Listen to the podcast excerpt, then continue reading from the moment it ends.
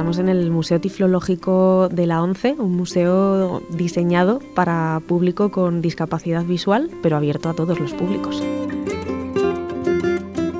Soy Mireia Rodríguez, técnica del Museo Tiflológico de la ONCE. ¿Y hay otros museos así en, en Europa, por ejemplo? Hay museos similares, pero no con el mismo tipo de colección que este. Digamos que como modelo este podría considerarse único. Pues vamos a verlo entonces, ¿no?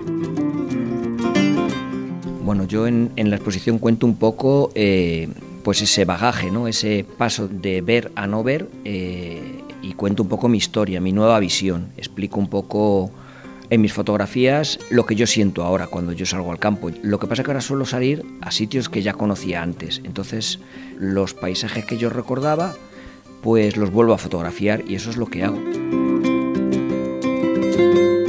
Me llamo José Manuel Magano, eh, soy fotógrafo y, bueno, y tengo una exposición en el Museo Tiflológico de Madrid de, de la ONCE.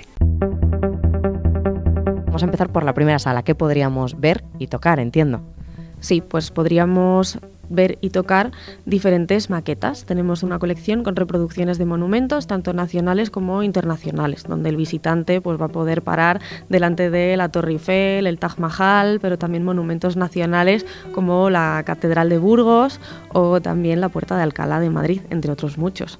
Por otra parte, tenemos dos salas con obras de arte efectuadas por artistas con alguna discapacidad visual, donde hay pintura, fotografía, escultura. Yo soy miope magno desde que era pequeño, pero a partir del 2019, después de muchas operaciones en las que bueno, la cosa iba saliendo bien y iba viendo bien, eh, esa última operación me deja ya tocado, en la que casi no veo, y bueno, como fotógrafo que era, en un principio me planteo qué hago, ahora qué voy a hacer. Y, bueno, pasado unos días me di cuenta de que si soy fotógrafo, soy fotógrafo y el que no vea bien con los ojos no quiere decir que no pueda seguir haciendo fotografías. Y por último, la tercera colección permanente es la que reúne material tiflológico, que es donde tenemos objetos fechados desde principios del siglo XIX hasta los años 70, 80 del siglo XX, que fueron utilizados por diferentes generaciones de personas ciegas para poder acceder al conocimiento. También sales con tu perra, que se ve, por ejemplo, en una foto en primer plano, que es casualidad, ¿no? Porque las haces en una toma. Sí, sí, yo trabajo eh, analógicamente, que dicen ahora, para mí me gusta mucho más decir químicamente. Yo salgo con mi cámara de fotos, de carrete, y cuando llego al laboratorio es cuando revelo y veo lo que he sacado. Y hay veces que surge esa maravillosa casualidad en la que aparece algo que tú no sabías que estaba ahí pero que a mí me hace muy feliz y que me hace sentir algo muy especial, el que mi perra aparezca en una de mis fotos. Y por supuesto la exposición de José Manuel Magano, que es un fotógrafo afiliado a la ONCE, y él tiene un trabajo muy especial precisamente porque trabaja con técnicas y procedimientos fotográficos del siglo XIX. Bueno, eh, yo, yo, cuando salgo a tomar salgo siempre acompañado con alguien que le pregunto qué es lo que hay, qué es lo que se ve, qué luz hay, hago la toma, pero luego cuando llego al laboratorio tengo que revelar esa película. Y yo hay otra persona, Oliver, que es mi compañero de trabajo, que me ayuda en ese revelado y es el que me dice lo que sale en esa imagen, ¿no? Y además de ver el paisaje de la Sierra de Madrid, también podemos ver escenas marinas y creo que hay una que sí que se hizo más de una toma, ¿no? Que tenías un ayudante muy especial. Sí, hay una foto en la que no hay una sola toma y fue mi hija, por supuesto, la que me ayudó. Y bueno, nos fuimos a, la playa, nos pusimos, montamos la cámara y, yo le dije a mi hija, cada vez que pase un pájaro delante nuestra, me avisas. Y ella decía, pájaro, y yo disparaba, pájaro, y yo disparaba. Y así hasta cinco tomas. Y bueno, cuando llegué, llegué al laboratorio, revelé y una de ellas tiene ese pájaro que se ve aquí. Hay un cachito de luz en mi oscuridad. Hay un cachito de luz, cachito de. ¿Y cuál sería la conclusión de esta exposición? ¿Qué quieres expresar o con qué sensación se tiene que quedar la persona que venga a verla? Bueno, yo lo que cuento es un poco eso, es qué camino voy a coger en la primera foto, qué camino, qué dirección voy a tomar.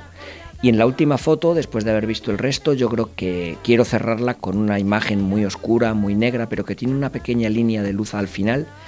Y a mí me gustaría que la gente se dé cuenta de que de que no todo es tan negro como lo pintan, sino, sino que siempre queda ahí un pequeño resquicio de luz que hay que agarrarse a él y es en el que yo estoy agarrado y por eso sigo haciendo fotos.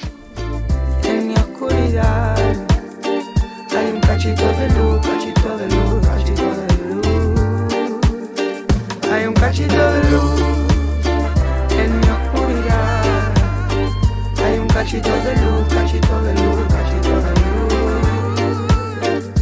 un cachito de luz que los males ahuyenta, viendo pasar mi vida como en cámara lenta. Dime dónde estabas tú cuando casi revienta.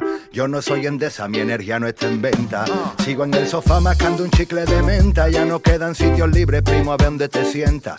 Yo vengo del sur, aquí todo se aparenta y yo aparento ser una luz como de un metro ochenta. Las tientas, toco la fibra y los tonos que te contentan. Le gusta a tu mamá y a tu parienta. Hacer las cuentas, no es que me guste, yo es que estuve en los 90. Ovarios y pelotas, prima, tonos magenta. Hay quien casi lo consigue, quien ni lo intenta. Se escribe dos temas y cree que se ha inventado la imprenta. Yo flipo con esos pibes, no se dan cuenta, aunque cierren la persiana, entra. Hay un cachito de luz en mi oscuridad.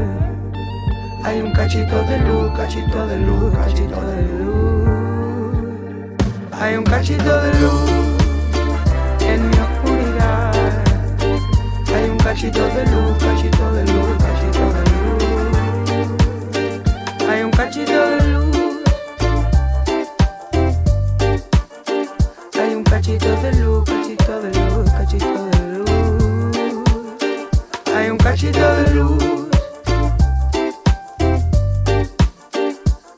cachito de luz, cachito de luz, cachito de luz.